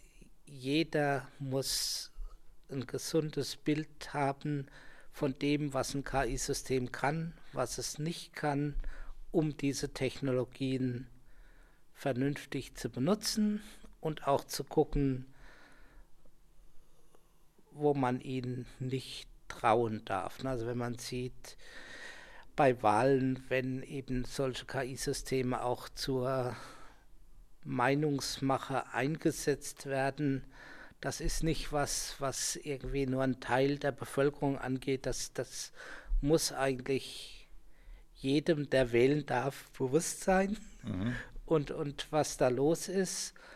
Und ich glaube, das ist auch unsere Aufgabe, dass wir eben KI und ich denke jetzt Robotik ist mit Lego Mindstorm Roboter sind besonders cool, ähm, dass wir das auch in die Schulen reinbringen, in frühe Klassen und dass wir eben auch die Schüler mündig machen, mit KI und Robotik umzugehen. Ne? Und, und das ist das ist nicht nur irgendwie Verantwortung, aber es macht riesig Spaß. Wir wollen unsere Kinder auch in die Mitbereiche reinbringen und das sind einfach tolle Möglichkeiten, das auch hinzukriegen. Ne? Und, und ich glaube, wir tun unseren Kindern sehr viel Gutes, wenn, wenn, wir, wenn wir versuchen, sie auch mit der Technologie hochzubringen und, und eben vor allem hinzukriegen, dass sie ein gesundes Verständnis haben, also zumindest irgendwie ein Common Sense Verständnis von KI haben. Ja. ja, es ist vor allen Dingen auch so leicht. Das ist das, was mir so häufig auffällt, dass ich so denke, Mann, das ist ein Thema, das kannst du von der zweiten bis zur zehnten Klasse wahrscheinlich immer bringen. Natürlich mit einem anderen Niveau, aber du hast immer ein, du kriegst immer ganz viel positives Feedback, weil die Leute haben auch tatsächlich Lust. Also gerade bei Robotik ist das so ein, ich mache irgendwas und da passiert irgendwas. Das heißt, man hat sofort eine Verbindung zu dem, was man tut. Das ist, da muss man, also ja, deswegen tatsächlich denke ich, das passiert viel zu wenig. Ne? Also das, was du sagst, äh, ist eine, eine gute Forderung, aber die, äh, die Umsetzung ja, wir reden hier häufig über das Bildungssystem und den Föderalismus darin und die Hürden. Äh, das passiert natürlich viel zu wenig und wir werden vermutlich äh, auch eine lange Zeit haben, wo wir sehr unmündig mit Technologie als Gesellschaft, sage ich jetzt mal, umgehen, weil wir tatsächlich diese Ausbildung gar nicht haben. So. Also wir haben als Kinder mit Lego gespielt, mit Baufix, mit Fischertechnik, also es sind sehr viele Dinge, wo man Mechanik und Physik verstanden hat ne? und, und da ist einfach KI und Robotik das, was jetzt an der Zeit ist. Ne? Und äh, das denke. Warum sollten junge Menschen, die jetzt überlegen, was sie tun mit ihrem Leben, in die Robotik gehen? Oh, Robotik ist das Coolste überhaupt. Ne? Also ich denke. äh, so. also ich finde alle Berufe, bei denen man kreativ sein kann, sich neue Dinge ausdenken kann. Also insbesondere bei Robotik gibt es ja auch wahnsinnig viele Aufgaben, die gesellschaftlich wichtig sind.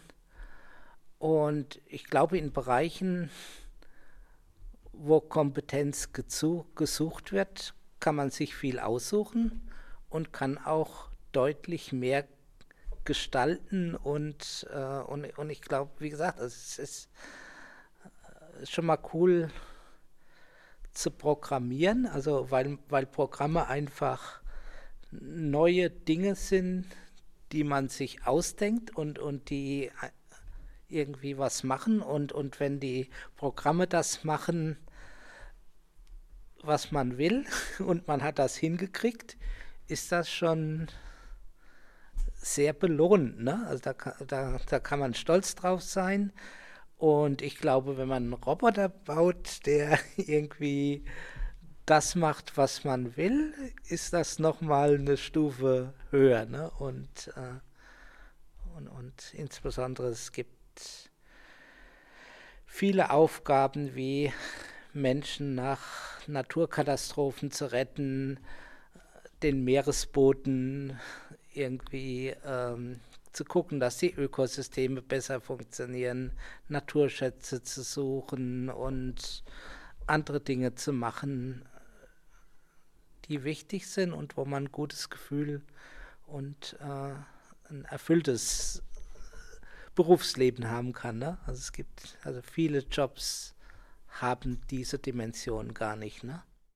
So wie wir das heute gelernt haben, stelle ich mir ja vor, dass die Roboter in Zukunft äh, sozusagen sich selbst erzählend, was sie gerade tun, durch die Welt laufen und, äh, und äh, dadurch lernen. Also ähm, äh, auch wenn du sagst, ich baue einen Roboter und, und sehe dann genau das, äh, ich sehe sofort den Impact, äh, ne? also ich, ich programmiere etwas und sehe, was der Roboter tut.